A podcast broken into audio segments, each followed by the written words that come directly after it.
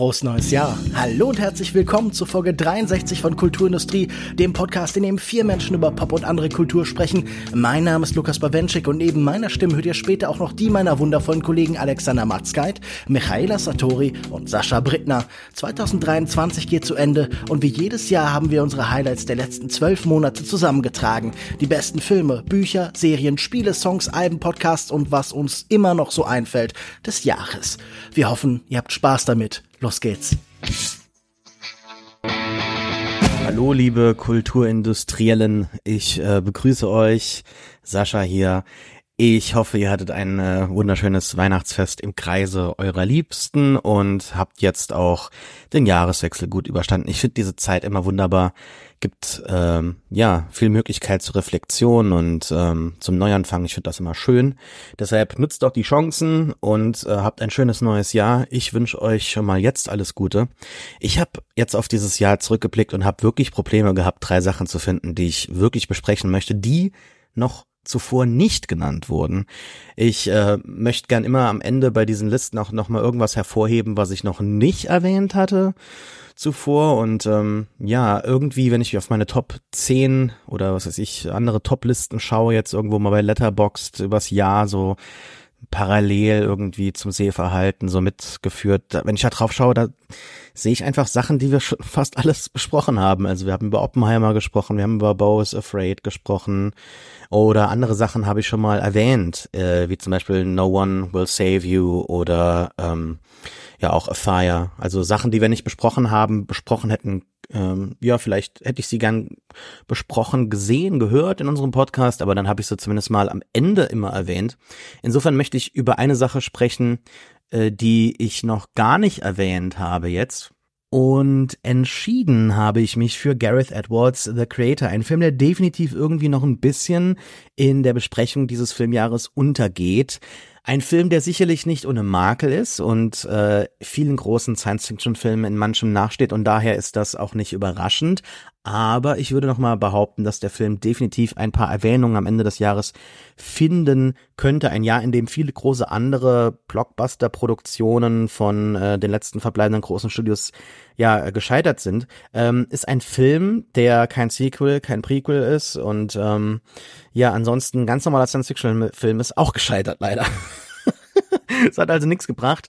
Film hat leider sein Publikum nicht gefunden, aber vielleicht könnte der Film in Zukunft, äh, ich meine, andere große Science-Fiction-Filme, denen der Film in manchen Sachen nachsteht, wie zum Beispiel Blade Runner, ähm, die hatten ja damals auch ihr Publikum erst finden müssen und sind nach und nach zu Kultklassikern geworden. Ich weiß jetzt nicht, ob ich sagen würde, dass auch The Creator dieses Schicksal verdient hat oder dieses Schicksal ebenfalls ähm, bekommen wird, aber ich könnte mir vorstellen, dass der Film dennoch noch mal einen Blick wert ist, denn er hat eine sehr positive Art und Weise, wie mit künstlicher Intelligenz umgegangen wird. Und wir erleben gerade in unserer Welt sehr, sehr viele Warnungen, teilweise natürlich auch äh, durchaus berechtigte Warnungen, aber hier wird auch so ein bisschen esoterisch angehaucht, ein Mittelweg versucht äh, ja, zu, zu finden. Da kann man sich dran stoßen, den muss man nicht unbedingt suchen, aber wie das Ganze verhandelt wird in so einer Art Revision des äh, Vietnamkriegs oder des US-Imperialismus, da ist das schon, da ist schon viel vorhanden, würde ich mal sagen. Da ist schon viel da in diesem Film. Und äh, was, selbst wenn man das alles ignoriert ähm, oder nicht toll findet, was man nicht ignorieren kann, sind, denke ich, die Bilder, die äh, für gerade mal 80 Millionen äh, produziert wurden und aussehen wie Avatar 3 also das ist natürlich jetzt ein bisschen äh, dick aufgetragen, aber wir haben hier zwei Kameramänner, die, also Oren Soffer und Greg Fraser, die einen Film äh, erstellt haben, der so ein bisschen die Antithese zu dem Volume ist, das gerade Star Wars und andere Produktionen heimsucht. Zunächst natürlich von Craig Fraser selbst mitentwickelt. Ein, ein Segen für so Produktionen, die großes Kino im äh, kleinen Format schaffen wollen und äh, relativ niedrig das Budget halten wollen. Aber dann halt wird so inflationär gebraucht und inzwischen macht so unfassbar hässliche Bilder, gerade bei Star Wars, dass man sich einfach fragen muss, ist das noch so, wie man einen Film machen sollte? Und es ist auch schon, finde ich, sehr interessant, dass, ähm, dass Craig Fraser dann halt eben in Verbindung mit mit ähm, Gareth Edwards dann halt einen ganz anderen ähm, Ansatz gewählt hat, nämlich dass man einfach sagt, wir nehmen viel Geld in die Hand und statt große Sets zu bauen, fliegen wir irgendwo hin, machen dann Guerilla-Style Filmmaking und äh, versuchen an den echten Drehorten dann auch etwas Echtes in einem Film über etwas Künstliches zu erzeugen. Also das, das war schon irgendwie ein beachtlicher und ehrenwürdiger Ansatz. Ob das jetzt am Ende zu einem Ergebnis geführt hat, das äh, den Test der Zeit überstehen wird, das weiß ich nicht. Dafür wird der Film am Ende doch ein bisschen pathetisch und verliert sich in so manchen Aussagen. Aber ich finde, es gibt einige Sequenzen in diesem Film, die sich wirklich sehen lassen, die ich würde sagen, letzte halbe Stunde ist sehr gut. Da kommt noch mal vieles zusammen, was vorher nicht so vielleicht funktioniert hat oder ein bisschen mehr so gerappelt hat, wie das häufig ist so bei Edwards-Filmen. Ähm, und ich glaube, wenn, wenn dem mal jemand ein richtig gutes Drehbuch schreibt, dann, äh, wie zum Beispiel bei Rogue One, dann kommt was Gutes bei raus. Ähm, und ich glaube, dass äh, kaum ein, ein Regisseur, der, der gerade am Arbeiten ist, äh, auf diesem äh, auf diesem Niveau, in diesem Ausmaß so ein tolles Gespür hat für Größenverhältnisse wie, äh, wie Gareth Edwards. Und ich, ja, bin einfach äh, sehr verzaubert immer noch von diesem Film, von seinem Design, das sehr äh, natürlich sehr viele Sachen vermischt, aber dann doch irgendwie auch ähm, eine stringente Vision dieser nahen Zukunft entwickeln kann. Ich würde mal sagen, The Creator, da kann man noch mal reinschauen. Vielleicht nicht unbedingt mein Jahreshighlight Number One, was Filme angeht, aber definitiv noch mal so am Ende bei einer Jahresbesprechung eine kleine Erwähnung wert. Ähm, kein Sequel, kein Prequel, ein origineller Science-Fiction-Film, der mal was probiert hat äh, sowas gab es früher sehr häufig und da war es jetzt nicht unbedingt so der Rede wert, wenn es nicht 100% funktioniert hat. Aber heutzutage ist das schon was wert und wir sollten das ähm, wertschätzen. Ja, hallo, hier ist Alex. Ich freue mich, euch auch wieder ein paar Highlights dieses Jahr erzählen zu können und ich habe gedacht, ich fange mal mit Musik an. Also eigentlich glaube ich, dass ich tatsächlich dieses Jahr alle Sachen, die ich jetzt nochmal empfehlen möchte, auch innerhalb der Sendung einmal genannt habe. Aber ähm, es kann ja nicht schaden, sie nochmal irgendwie so einmal geballt äh, zu hören. Und da ist einmal die Band Noah mit dem Album Noah Forever. Also Noah schreibt sich K-N-O-W-E-R, also der Wisser sozusagen. Ähm, ist eigentlich nicht so direkt eine Band, ist ein Duo ähm, aus dem Schlagzeuger Louis Cole und der Sängerin Genevieve Atadi. Und die machen so einfach ganz abgefahrene Musik irgendwo, so zwischen Funk, Rock, Jazz und so Dance Pop. Und ähm, das ist einfach so eine explosive Mischung. Ähm, auch das neue Album ist, finde ich, nochmal eine ganz andere. Also ich habe sie dieses Jahr erst entdeckt, aber ähm, im Vergleich zu den alten Sachen, die ich dann auch mal gehört habe, ist das neue Album auch wirklich nochmal eine Weiterentwicklung, die noch mehr sich so in diesen Funk legt und deswegen vielleicht auch ein bisschen weniger anstrengend ist zum Teil, aber äh, noch anstrengend genug, äh, mit vielen coolen Jazz-Soli so zwischendurch, aber dann halt auch so krassen, tollen, schwebenden Popmelodien. Also einfach auf jeden Fall mal reinhören. So, so, so ein gutes Album. Ähm, dann äh, Fizz The Secret to Life. Fizz ist diese Supergroup aus Dodie, Orla Gartland, Greta Isaac und Martin Luke Brown. Also alles MusikerInnen, die vorher schon selber alleine Musik gemacht haben. Dodie ist natürlich die bekannteste davon. Ähm, aber ja, die machen so ganz tolle äh, Psycho-Pop-Musik, so zwischen Queen und, und den Beatles irgendwie so. Ähm, ich möchte auch noch hervorheben, er ist kein offizielles Bandmitglied, aber der Drummer Matt Swales ist, finde ich, so ein bisschen die Secret Source von diesem Projekt. Also einfach die Art und Weise, wie der Schlagzeug spielt, immer so ein ganz kleines bisschen zu viel sozusagen. Wenn ich, ähm, macht das Ganze einfach nochmal freudiger und explosiver so. Ähm, bei Paramore ist es so ähnlich. Äh, die haben ja auch ein ganz gutes Album dieses Jahr rausgebracht. Zach Farrow ist ja auch da der Drummer und ich finde auch, der spielt einfach immer so ein kleines bisschen interessanter, als er müsste und das macht die Songs dann auch einfach nochmal besonders gut. Und dann gibt es zwei Alterswerke, die ich dieses Jahr auch nochmal äh, hervorheben möchte, weil sie tatsächlich angenehm und gut waren. Ähm, einmal ähm, Seven Psalms von Paul Simon, so ein sehr, sehr nachdenkliches, sehr ruhiges Album, was man ähm, so schön abends hören kann. Ist eigentlich nur ein Track, obwohl es ähm, also es sind eigentlich mehrere Lieder, aber es wird nur als ein Track ausgeliefert, so, so dass man es auch immer ganz am Stück hören muss, irgendwie 35 Minuten oder so. Ähm, kann ich sehr empfehlen, mal reinzuhören, wenn man so, vielleicht vor allen Dingen wie ich, langsam auch so ein bisschen über das Altern nachdenkt und so. Äh, ich, es tut mir leid. Ich weiß, ich bringe es ziemlich oft äh, ein im Podcast, aber es beschäftigt mich tatsächlich auch. Werdet ihr mal 40. Und das andere ist Peter Gabriel, äh, den habe ich auch mal erwähnt. Äh, das Album I.O. ist tatsächlich jetzt auch im Dezember erschienen, nachdem er vorher jeweils jeden Monat einen Song released hat. Und ich fand das tatsächlich einfach auch total angenehm, mich so Stück für Stück mit diesen Songs beschäftigen zu können und jetzt am Ende das ganze Album irgendwie so als ganzes Werk zu haben. Und ähm, da es wirklich 20 Jahre her ist, dass Peter Gabriel zuletzt ein Album mit komplett neuer eigener Musik rausgebracht hat, ähm, war das einfach jetzt total schön, mal wieder was von ihm zu hören. Also die Songs sind alle gut und sie sind alle auf einem ähnlichen Niveau ungefähr wie vor 20 Jahren, aber wenn man halt so eine lange Durststrecke hatte, dann ähm, freut man sich einfach nochmal mehr darüber. Ich habe dieses Jahr wieder erschreckend wenig konsumiert, äh, das dieses Jahr rauskam. Ich habe derbe viel alte Staffeln Law and Order Special Victims Unit und Criminal Minds geschaut. Also ich war eher auf dem Berieselungsfilm. Aber ein paar Highlights konnte ich noch finden. Ich fange mal mit Filmen an. Ähm, zum einen haben wir The Benches of Inisharan. Und ich kann es hier noch reinnehmen, weil äh, in Deutschland war der Release im Januar 2023. Und den haben wir natürlich auch im Podcast besprochen in Folge 52. Und ich finde ja, es kann nicht genug Bücher, Filme, Serien oder Musik geben, wo es primär um Freundschaft geht. Da auch die guten und die schlechten Seiten. Für mich sind Romanzen irgendwie auserzählt.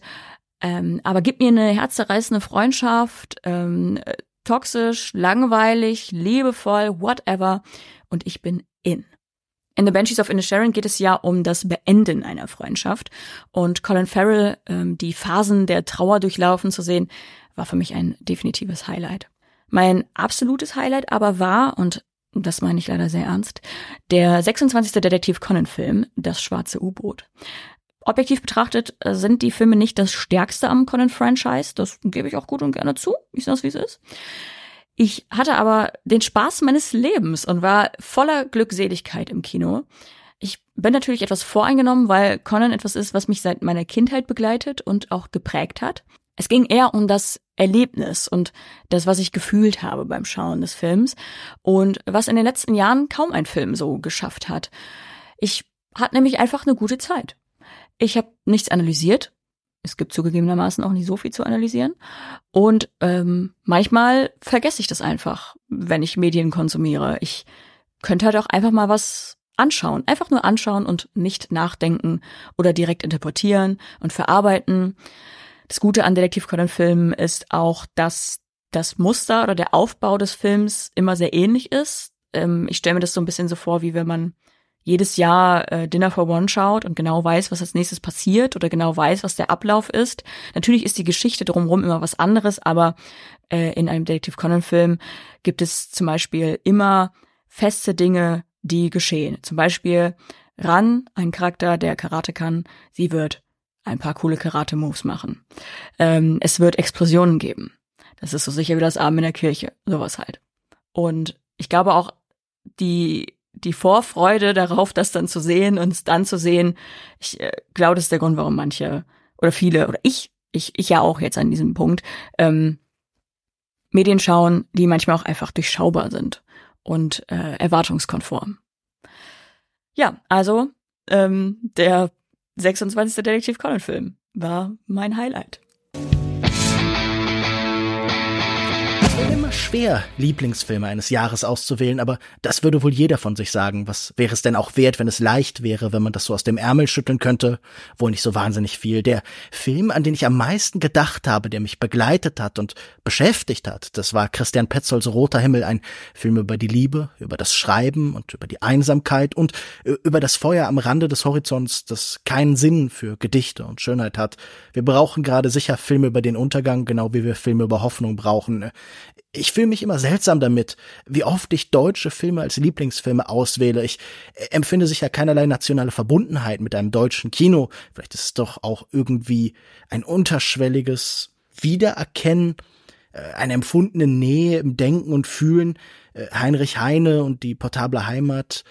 Allem Ekel zum Trotz ist man nicht aus dem Nichts gewachsen, sondern kommt irgendwo her und muss damit und im besten Fall auch irgendwie dagegen leben.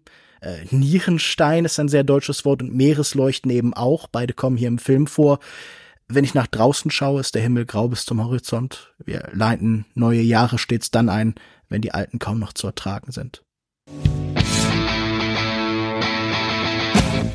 Hallo, ähm, ich bin's wieder.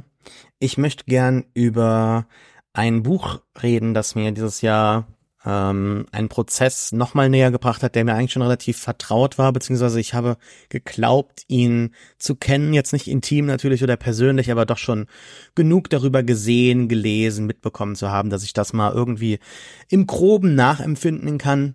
Ich rede von der Astronautenausbildung, im Geiste schon mehrfach durchlaufen und äh, geträumt aber natürlich nie selbst persönlich erlebt und äh, daher bin ich froh, dass ich das Buch von Matthias Maurer namens Cosmic Kiss gelesen habe, dem deutschen ESA, dem dem saarländischen ESA-Astronauten.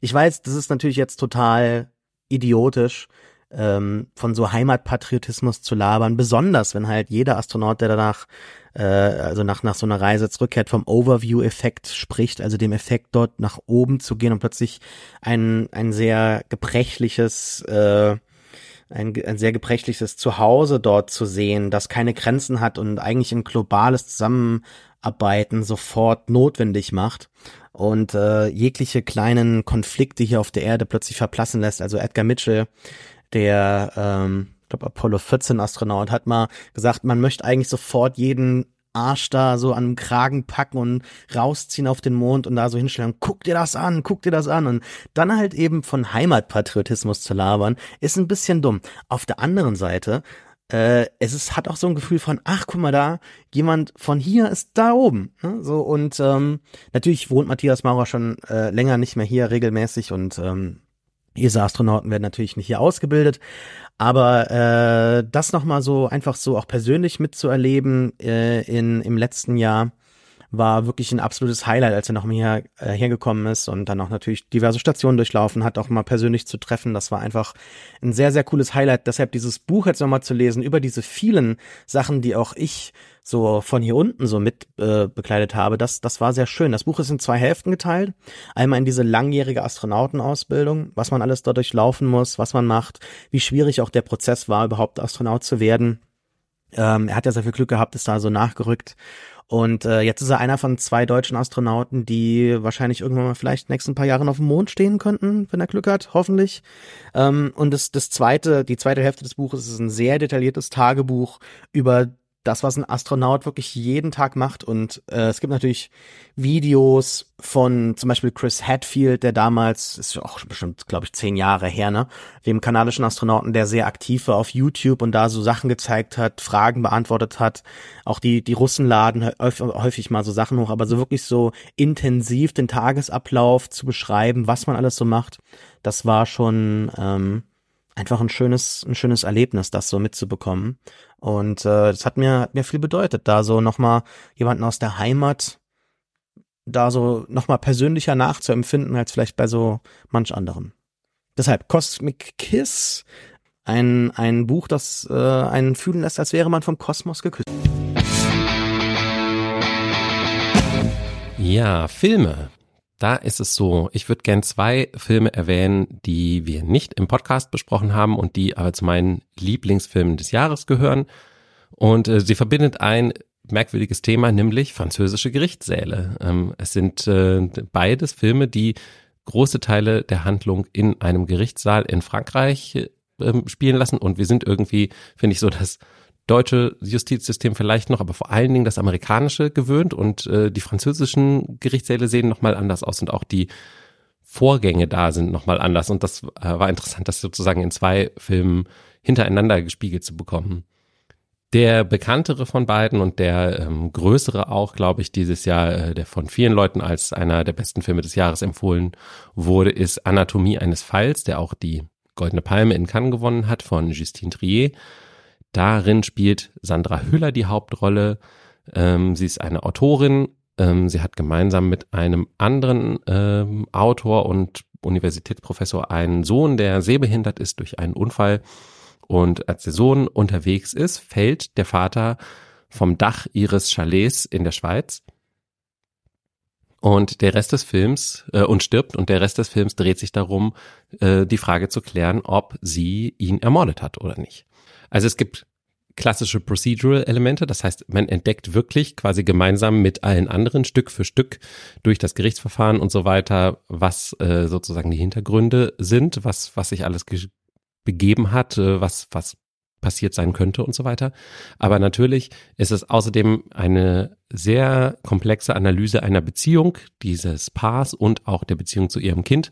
Und ähm, viel, es geht viel um Schuld und Selbstbewusstsein und solche Dinge. Und ich fand das einfach sehr, sehr gut kon ähm, psychologisch konstruiert. Das ist ein langer Film, aber ähm, man klebt wirklich, äh, man klebt wirklich dran. Der Film macht nie so ganz klar, auf wessen Seite er eigentlich ist. Und Sandra Hüller spielt das Ganze so sehr zerknautscht und mürrisch irgendwie so, als, als auch so eine Person, die nicht unbedingt immer nur Sympathieträger ist den ganzen Film über. Und das macht's interessant. Äh, und der andere Film in einem französischen Gerichtssaal, deswegen habe ich ihn ausgewählt, weil die beiden sich sozusagen da so spiegeln, ist äh, Saint-Omer von Alice Diop. Ich glaube, der ist in Deutschland jetzt auf jeden Fall 23 ins Kino gekommen, lief aber, glaube ich, schon 22 anderswo. Da äh, steht das Gerichtsverfahren wirklich so richtig im, im Mittelpunkt. Äh, es gibt eine Rahmenhandlung, in der eine Autorin zum Verfahren anreist, weil sie das gerne beobachten will. Es geht um eine schwarze Frau in Südfrankreich, die beschuldigt wird, ihr 15 Monate altes Kind getötet zu haben, äh, indem sie es einfach am Strand ausgesetzt hat. Und ähm, da spielen verschiedene Dinge mit rein. Der Medea-Mythos kommt irgendwie auch noch drin vor und der Film ist so einer, der sich so Stück für Stück in sehr starren Einstellungen entwickelt. Also das heißt, wir können sehr viel einfach Leuten beim Reagieren, beim Schauspielern zugucken und er erzählt viel irgendwie so über Elternschaft und über ähm, hm, über Race Relations so in der europäischen Gesellschaft und ähm, ich fand den sehr sehr gut. Der ist mir noch sehr lange nachgegangen.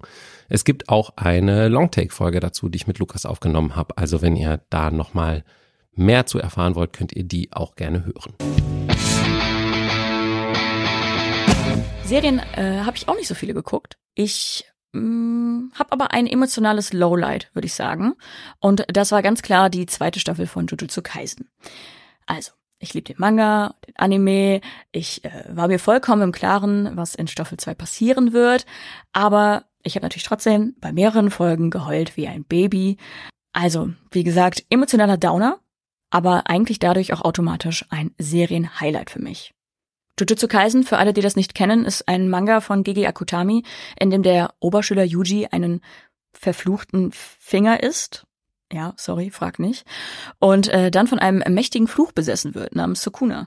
Und Yuji kann ihn aber irgendwie bändigen und ist nun dann halt einfach der Dude, der in sich einen der mächtigsten alten Flüche aller Zeiten in sich trägt ja, dann hat man also halt so klassische schonen Anime-Elemente. Er geht dann zur Fachoberschule für Magie und äh, lernt dann da mit seinen Kräften umzugehen. Also man hat ganz viele spektakuläre Kämpfe ähm, und Späße zwischen Jujuzisten, also Magiern, auf Deutsch heißen sie Jujuzisten, auf Englisch würden sie Sorcerer heißen, also einfach Magier. Ähm, ja, Kämpfe zwischen denen und Flüchen sowie Spezialflüchen oder Leuten, die Fluchenergie haben. Ja, ich schwöre, es dauert ein bisschen, bis man das Magiesystem checkt. Ich, ich bin mir immer noch nicht sicher, ob ich alles verstanden habe, aber ist okay. Zweite Staffel war ehrlich gesagt nur Tod und Verderben. Äh, da geht's nämlich unter anderem um den Shibuya-Arc. Und für alle, die wissen, wovon ich spreche, mein Beileid. Und für alle, die keine Ahnung haben, schaut euch doch einfach mal Staffel 1 von Jujutsu Kaisen an. Ist ein super cooler, spaßiger Anime. Ähm, auch sehr witzig, man kann viel lachen. Ja, kann ich nur empfehlen. Auch ein emotionaler Downer, aber ein Highlight war das Finale von Attack on Titan. Ich bin auf eine Art einfach nur froh, dass es vorbei ist. Man hat vor allen Dingen selten ähm, in, in Zeiten von Prequel, Sequel, ähm, Prequel zum Sequel, vom, vom Sequel in diesen Zeiten hat man selten, dass einfach mal irgendwann was vorbei ist. Also einfach mal etwas Erfolgreiches vorbei ist. Und ähm, ja, ich bin froh, dass es vorbei ist. Äh, aber es war auch ein, ein Anime, der mich sehr lange ähm, durch mein Leben begleitet hat. Und äh, die Geschichte fasse ich jetzt nicht zusammen. Ich schwöre. Der Anime lief zehn Jahre ähm, und ich habe gerade gefühlt schon drei Aneurysmen bekommen, indem ich versucht habe, den Plot von Jujutsu Kaisen zusammenzufassen. Habe ich in diesem Jahr gute Videospiele gespielt? Nicht so wirklich. Aber habe ich gute Serien gesehen? Schon eher. Uh, The Curse war ziemlich gut. Scavenger's Reign hat mir auch gefallen. Aber am meisten Freude hat mir in diesem Jahr ausgerechnet Lars von Trier mit seinem Königreich der Geister beziehungsweise eben mit Kingdom Exodus bereitet. Ich hatte die ersten beiden Staffeln von 1994 und 1997 nie gesehen und habe mich dann doch schnell in diese kuriose Mischung aus Emergency Room, The Office, Der Exorzist und Weltuntergang verliebt. Die dritte dritte Staffel ist jetzt knapp 25 Jahre später erschienen und auch sonst bedient sich von Trier mit relativ großem Vergnügen an allem, was David Lynch mit Twin Peaks so gemacht hat. Da ist diese Mischung aus schrägen Figuren und ernsten, fast Lovecraftschen Mächten und Komplotts und das geht alles wundervoll auf. Noch äh, der albernste Groll wird hier irgendwie sehr ernst genommen. Äh, einmal sagte eine Figur, in all dieser Albernheit liegt das Böse verborgen und die Serie bietet wirklich einige sonderbare Kontrollverluste und Teufel, die im Detail stecken und eben auch an den Grenzen zwischen den Welten warten. Es geht da einmal gleichzeitig um eine schwedische Terrorzelle, den Geist eines Mädchens, das durch ärztlichen Fusch gestorben ist, und um die Idee der Krankenhausleitung Geld zu sparen, indem man alle Säfte im Krankenhaus mit Wasser verdünnt. Und äh, so sieht man die Welt heute doch ehrlich gesagt auch oft, oder? Das Böse und das Dumme reichen sich da sehr vergnügt die Hand und von Trier nimmt es mit einer erstaunlich reifen Mischung aus Humor und Melancholie auf. Man hat es ja selten, dass man ausgerechnet durch eine Serie einen Filmregisseur sehr viel besser versteht. Aber das war hier definitiv der Fall. Also Kingdom Exodus kann ich nur empfehlen. So, hallo, dann ein letztes Mal von mir in diesem Podcast. Ich habe noch ein letztes Highlight oder eine Empfehlung für euch was nicht mein absolutes Serienhighlight des Jahres ist, denn das wäre Succession. Über Succession habe ich aber einen ganzen Pewcast gemacht, den man sich anhören kann auf pewcast.de, genauso wie einen ganzen Podcast über The Last of Us. Über Scavenger's Reign habe ich bereits auch zweimal in diesem Podcast besprochen. Deshalb, was bleibt mir denn anderes übrig, meine Damen und Herren, und alles dazwischen, als über For All Mankind zu sprechen? Was aber auch tatsächlich, ich habe eine, meine Liste heute gemacht, meine Top 4 Serie des Jahres ist. Und es ist jetzt kein, es ist natürlich ein Running Gag, ja, und dann haben wir auch tatsächlich mal über die Serie gesprochen, aber wir haben auch über die Serie gesprochen, weil sie richtig gut ist. So, wir befinden uns in einer Serie, die eine Alternate History aufzeigt. Äh, ein kritischer Punkt ist 1969 landen die Russen zuerst auf dem Mond vor den Amerikanern. Das Space Race endet nie und zwischen den Staffeln, wir befinden uns jetzt in der vierten, springt man immer neun oder so ungefähr zehn Jahre nach vorne. Wir befinden uns also jetzt im Jahr 2003 mit Figuren, die wir bereits dann halt eben 30 Jahre in der Serie vorher kennengelernt haben, begleiten die über die Jahrzehnte hinweg und äh, erleben ein, eine Welt, die sich politisch und sozial nicht dramatisch verändert hat. Also es ist jetzt keine Utopie, aber die durchaus aufzeigt, was äh, das Space Race hätte für Entwicklungen, für Möglichkeiten uns offenbaren können, also in welcher Welt wir eigentlich gerade leben könnten, wenn. Und das ist der natürlich der große Catch. Was ich aber nochmal hervorheben möchte jetzt zum Abschluss, ist äh, einfach das gute Character Work, die gute Dramaturgie. Man, man hat da natürlich auch so viele Bildungsroman-mäßige Aspekte. Also so eine Figur wird in der zweiten Staffel adoptiert, weil eine, also die Vaterfigur ihren Sohn verloren hat in der ersten. In der dritten Staffel ist dann die Person selber alt genug, um Astronaut zu werden und dann halt in, im, im Mars-Orbit äh, dann halt auch ein Kind zu gebären und das dann im, in der vierten Staffel jetzt nochmal präsent ist. Also da sind auch so viele so Sachen dabei, die Soap-Opera-mäßig wirken können, aber was die Serie sehr gut schafft und äh, was ihr auch, was ihr sehr gut gelingt, ist, dass es nie pathetisch wirkt, wie diese Menschen, die wir jetzt dann halt in der Serie über 30 Jahre begleiten, wie die immer auch am Herzen oder im Herzen der Serie sind, wo so äh, weltpolitische Themen oder Fragen behandelt werden. Also es wirkt nie aufgezwungen oder künstlich erzeugt. Es ist sehr gut geschrieben, eins greift ins andere und gleichzeitig fühlen wir halt über viele Jahrzehnte mit diesen Figuren dann halt äh, diese Kämpfe aus und äh, haben, haben erleben da Konflikte, die natürlich auch immer was, was Science-Fiction-mäßiges haben. Wir haben jetzt eine Mondbasis gehabt. Wir haben jetzt in der dritten, vierten Staffel eine Basis auf dem Mars und es geht halt immer weiter und es werden immer größere Fragen offengelegt. Wir entfernen uns immer weiter von dem, wo wir mal waren oder wo wir jetzt sind. Was, also dieser, dieser große Entwurf wird breiter gefasst. Und jetzt in der vierten Staffel, es sind noch zwei Folgen, ähm, geht es auch um Themen, die uns aktuell natürlich beschäftigen. Ne? Besonders halt Themen aus den USA, aber auch äh, weltpolitisch. Also es gibt zum Beispiel auch einen Putsch in, in der Sowjetunion, die natürlich dort nie geendet ist. Und äh, wir erleben dann also Putschversuche, muss ich glaube ich sagen. Äh, dazu gibt's dann halt auch Fragen wie jetzt äh, zur Gewerkschaft. Also wenn wir da jetzt jemanden auf den Mond schicken zur Arbeit, ähm, geht es dem dann tatsächlich besser dort, nur weil er auf dem Mond ist oder auf der auf dem Mars? Also da sind viele Fragen verhandelt, die auch uns momentan beschäftigen, nur halt in einem anderen Kontext. Und äh, da kann man natürlich schöne Geschichten erzählen. Deshalb For All Mankind ist ein bisschen so der Running Gag gewesen, immer in diesem Podcast von mir. Aber es ist einfach aktuell gerade die Serie, die mich ähm, am meisten wieder packen kann und die ich noch nicht, glaube ich, in diesem Jahr empfohlen habe. in einem Podcast. Insofern, ähm, das ist doch irgendwie schön, so da nochmal den Deckel drauf zu machen. Ich habe über die ersten beiden Staffeln bereits in meinem Podcast besprochen, gesprochen und werde auch die, die nächsten zwei nochmal jetzt demnächst besprechen, wenn die vierte vorbei ist. Und äh, für alle, die dann halt eben mehr als den Gag wahrnehmen wollen, die können da mal reinhören. Ansonsten, wie schon am Anfang, ich wünsche euch alles Gute in diesem neuen Jahr. Äh, man kann ja immer wieder von sich hören. Ähm, ja, war mir eine Ehre. Wünsche euch alles Gute, bis dann. Ciao. So, ich möchte als drittes auf jeden Fall noch zwei Podcasts empfehlen, die ich dieses Jahr gehört habe und die ich sehr gut fand. Der erste heißt Scambit, also ein Portmanteau aus Gambit und Scam.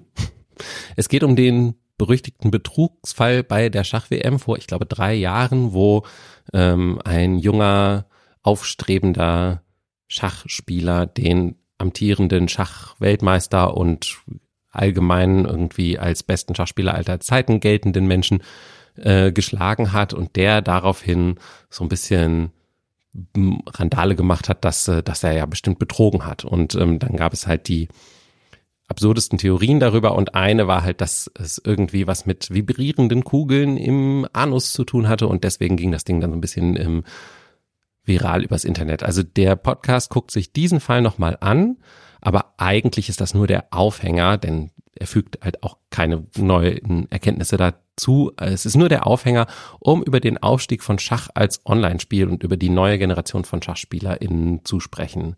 Und ähm, ich finde, das Ding ist einfach super gut erzählt und es ist wild und lustig. Es hat so ein bisschen was von so einem YouTube-Video-Essay. Es tauchen auch alle möglichen Internetpersönlichkeiten auf und sprechen so kleine Gastsegmente ein. Ähm, und äh, ich finde einfach, das zeigt so ein bisschen Podcasts, Storytelling-Podcasts haben inzwischen auch so einen gewissen Ruf und so ein gewisses Gewicht immer. Und ich finde, Gambit zeigt, dass man das halt auch einfach viel lustiger und lockerer manchmal machen kann und trotzdem einfach eine sehr gute Geschichte erzählen kann. Sind nur vier Folgen, kann man gut weghören. Sehr große Empfehlung, Gambit. Der andere Podcast, den ich empfehlen will, ist etwas spezieller, wirklich nur wahrscheinlich für Hardcore-Filmfans und dann noch für welche, die sehr, sehr gerne lange Making-ofs gucken oder hören in diesem Fall. Denn 50 Miles per Hour, 50 mph, ist eine sehr detaillierte Oral History von Speed, der vor 30 Jahren in die Kinos kam. Und das ist wirklich äh, von der ersten bis zur letzten Minute hat äh, Chris Tapley, der Host, mit allen Leuten gesprochen, die damals irgendwie involviert waren. Sehr viel tatsächlich mit Regisseur Jan de Bond und ähm, und anderen äh, Leuten so aus der Produktion und so, aber dann halt auch wirklich echt mit jedem einzelnen Stuntman, Visual Effects Leuten, ähm, irgendwelchen Production-Leuten von, von während äh, des Drehs und so und, und, und zum Beispiel allen kleinen Schauspielerinnen und Schauspielern, die ähm, in dem Bus äh, zu sehen sind. Solche Sachen. Und er nimmt es wirklich so Stück für Stück auseinander und man kriegt wirklich einen total interessanten Eindruck davon, wie so ein Film entsteht und wie viel davon manchmal auch Zufall und wie viel davon mh, mm, gewollt ist sozusagen. Ja. Ähm, Chris Tapley selber als Moderator hat so eine gewisse Dude Attitüde, über die man sich so ein bisschen hinwegsetzen muss, glaube ich, wenn man zuhört. Aber sein Werk ist einfach äh, so interessant und so cool, dass es sich total lohnt. Zwischendurch gibt's immer noch so Folgen, wo er mit anderen Filmkritikern ähm, irgendwie über zum Beispiel über die Filmografie von Keanu Reeves spricht oder sowas.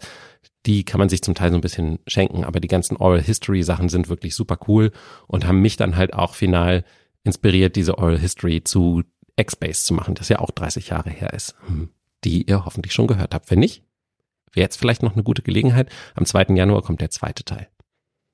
Ja, das war's für Kulturindustrie aus diesem Jahr. Ich wünsche euch noch eine gute Zeit und äh, viel Spaß in 2024. Ciao. Mein Buchhighlight war Babel von R.F. Kuang. Ähm, ich habe es auch mal empfohlen am Ende einer Folge. Das Buch ist Historical Fiction und spielt im 19. Jahrhundert.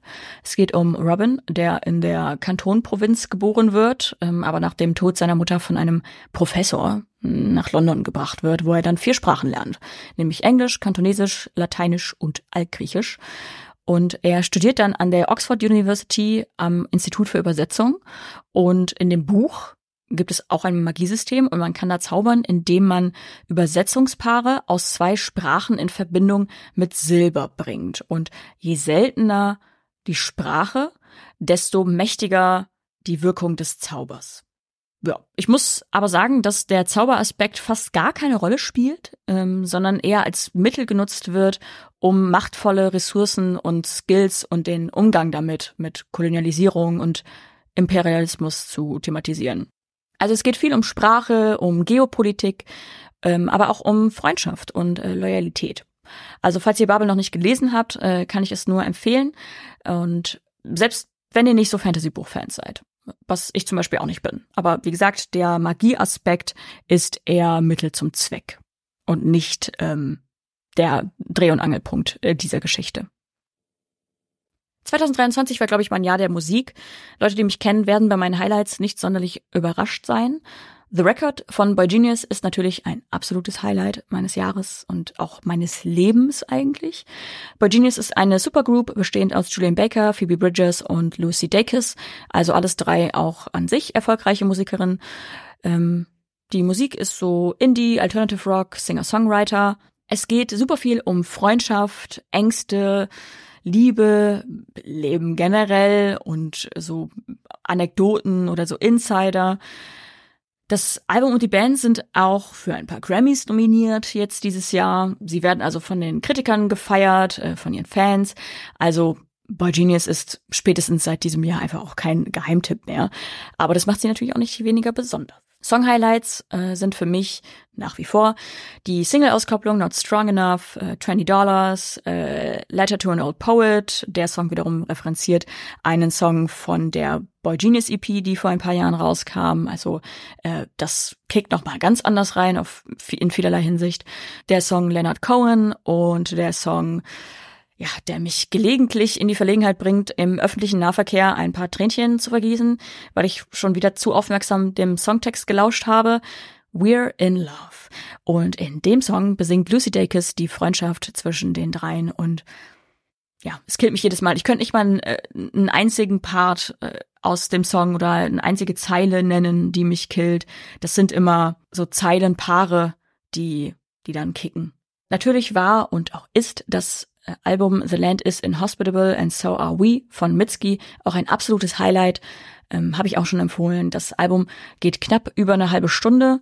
Ähm, auf TikTok oder generell Social Media ging der Song ähm, My Love, Mine All Mine viral und eventuell habt ihr den dann auch schon gehört. Ja, das Album könnte man so in die Genres Amerikaner, Folk, vielleicht sogar so, ich nenne es so Saloon Country einordnen. Die Songtexte sind manchmal so zart und friedvoll, wenn sie singt, My Love is Mine All Mine, äh, mit der Erkenntnis, dass ihr das, also ihre Liebe, ihr niemand nehmen kann und das Alleinsein auch okay sein kann. Und ja, dann sind da auch so Songs drin wie I Don't Like My Mind, wo es um Einsamkeit und Verzweiflung geht und das Flüchten in die Arbeit, um bloß nicht über Verfehlungen oder das eigene Leben nachdenken zu müssen. In The Deal bittet sie, dass sie ihrer Seele befreit wird, koste es, was es wolle. Äh, und dann kommt da am Ende des Songs noch ein musikalisches Crescendo, das mir immer bis ins fucking Knochenmark geht. Und äh, ja, ich sag's doch, wie es ist. Ich habe das live gesehen dieses Jahr. Äh, nur Mitski, ein Gitarrist, eine Kontrabassistin. Ähm, ich habe geschluchzt. Geschluchzt habe ich. Ja. Ähm, aber na, auch die Konzerte übrigens von Boy Genius und Mitski, die ich dieses Jahr gesehen habe, absolute Highlights. Also wenn ihr auch gerade denkt, euch geht's zu gut, macht Mitski an, hört mal ganz genau hin, lest die Songtexte und gebt euch mal ganz euren Gefühlen hin. Einzelne Songs oder InterpretInnen, die mich durch dieses Jahr begleitet haben, waren laut Spotify Jahresrückblick wohl der Song Twin Size Mattress von The Front Bottoms. Der Song ist, glaube ich, zehn Jahre alt und ich bin über TikTok darauf gestoßen und äh, ja, hab den an einem Tag wohl 108 Mal gehört, mein Spotify. Ich habe keine Ahnung, was da los war. Ähm, vielleicht war ich in irgendeiner Trance oder so. I don't know. Außerdem der Song Cobra von Megan Thee Stallion. Kam zwar erst Ende des äh, Jahres raus so, aber war dann auch ein Instant Favorite äh, und natürlich auch fantastisch im Feature mit der Band Spirit Box. I Know the End und I See You von Phoebe Bridgers, äh, Ghost in the Machine von Scissor und Phoebe Bridgers, das komplette Album Evermore von Taylor Swift habe ich dieses Jahr auch viel gehört. Ähm, der Song Night Shift von Lucy Dacus, äh, der ist schon seit Jahren immer wieder in meinem in meinen Jahresrückblicken äh, beziehungsweise in meinen Top Top-Songs des Jahres. Äh, zu dem Song kam dieses Jahr endlich auch ein Musikvideo raus, das auch fantastisch ist. Ähm, alle Singles von Horse Girl, alle Singles von Oji Kimo, äh, aber vor allen Dingen Fieber und Bee Gees. Oji Kimo wollte dieses Jahr eigentlich auch ein Album rausbringen, hat es dann aber verschoben und ähm, ich habe ihn letztens auch live gesehen in Bremen und da hat er sehr groß angekündigt, am 5. Januar kommt dann das neue Album raus. Auch Honorable Mention ist Pink Friday 2 von Nicki Minaj. Ich bin noch in der Hörphase und äh, habe noch kein finales Urteil fällen können, weil manche Songs, äh, die sind so gut, die kicken mich einfach aus dem Orbit und äh, andere schleudern mich ähnlich intensiv wieder auf den harten Asphalt, weil sie mir so doll nicht gefallen. Und äh, Songs, die ich gut finde, das sind ähm, das muss man einfach zugeben, überwiegend die Songs, die auch äh, erfolgreich sind, kommerziell erfolgreich sind oder viral gegangen sind. Ich mag äh, Barbie Dangerous, äh, FGCU, Everybody, ähm, Big Difference, Red Ruby the Sleaze, Super Freaky Girl. Das sind super Songs. Ähm, und ich glaube, am Ende des Tages steht's, steht und fällt es für mich bei den Songs immer bei der Sample- oder Feature-Wahl. Ja, deswegen ist es äh, nur eine Honorable Mention. Ja, das war 2023 ich habe ehrlich gesagt kaum noch Worte übrig für dieses Jahr. Ich habe das Gefühl, ich habe sehr viele meiner Worte und Sätze aufgebraucht, ähm, was ja okay ist. Denn heute ist ähm, der 30. Dezember und ich finde, da kann, da können Worte schon mal aus sein. Nichtsdestotrotz, ich wünsche euch ein äh, schönes und gesundes 2024. Lasst euch gut gehen, habt eine schöne Zeit, habt einen schönen Jahresübergang. Ciao. Es gab einen kurzen Lichtblick, eine Viertelstunde vor dem Fall. In seinem weitläufigen Anwesen, dem Palast der Gouverneurin in China, den er ein paar Monate zuvor selbstgewiss und ohne das geringste Unbehagen beschlagnahmt hatte, wenn er nach Einbruch der Dunkelheit in der Nähe des Karpfenteiches umherspazierte, wo erzählt wurde, dass, wie in Versailles, manche schon hochbetagte Damen gewesen seien, als der Palast nach den pharaonischen Ansprüchen von Paul Dumer erbaut worden war, während er, diskret gefolgt von seiner Ordonnanz, durch den 13 Hektar großen Park irrte, sich einem Licht entgegenschleppte, das er gar nicht sah, lernte Navarre womöglich für einen kurzen Moment aus dem Schwindel einer solchen Niederlage. Er war den ganzen Tag lang auf und ab getigert, hatte ohne Unterlass die hundert Quadratmeter seines prunkvollen Büros zurückgelegt, das immer kleiner und enger wurde, während er es kreuz und quer durchmaß und seine Angst unsichtbare Wege hineingrub, die Augen unausweichlich im Bann des lackierten Wandschirms, den Baudai ihm geschenkt hatte, mit seinen dunklen Flecken und blassen Schatten, vor dem er, wie vor dem schwarzen, undurchdringlichen Wasser eines Teichs, mehrmals stehen blieb, sprachlos angesichts jener tiefen Dunkelheit, in der winzige Goldblättchen flimmerten, dann hatte er, noch fieberhafter die kilometerlangen Gänge seines Anwesens durchmessen war, bangen Herzens in die Dutzenden und Aberdutzenden Prunk Funkräume eingedrungen, suchte auf den 1300 Quadratmetern des Palasts nach jemandem oder etwas, er wusste nur nicht mehr nach was. So war er in quälender Angst auf und ab und ab und aufgelaufen und hatte gespürt, wie er fiel, Jetzt, während er die Allee voller Mangobäume mit ihrem dichten, schattigen Laub durchmaß, die zur Stunde des sich neigenden Tages schon in Dunkelheit getaucht war, sagte er sich wahrscheinlich, dass seine Karriere vorbei sei, dass sie mit einer grauenhaften Note enden würden, mit einem Fiasko, einem Blutbad. Plötzlich sah er von weitem die klassizistische Fassade, ihre quälende Nüchternheit und die gewisse Überlegenheit, die von dem Gebäude ausging, kränkte ihn, wie eine Entkräftung seiner Person. Ich hätte auf meinen Vater hören, dachte er, und Lehrer werden sollen, doch dieser Gemeinplatz war ihm keine Hilfe, schürte ganz im Gegenteil seine Angst nur noch weiter. Er sah sich wieder als Kind vor sich, wie er seine Schulaufgaben machte, seine Kindheit spulte vor ihm ab, sie schien ihm farblos. Sein kühler Scharfsinn war ihm keinerlei Hilfe mehr. Auf einmal meinte er einen Kanonenschlag zu hören. Er schrak zusammen. Die Schlacht ist fast vorüber, dachte er, als könnte er Dien Bien Phu hören, hier in Hanoi, im friedlichen Garten des Palasts, als dessen letzter Mieter aber er hörte nichts, nur die Insekten, die an die Laternen knallten, und dann zerriss ihm das Trommelfell wie das Schrillen einer Dampfpfeife.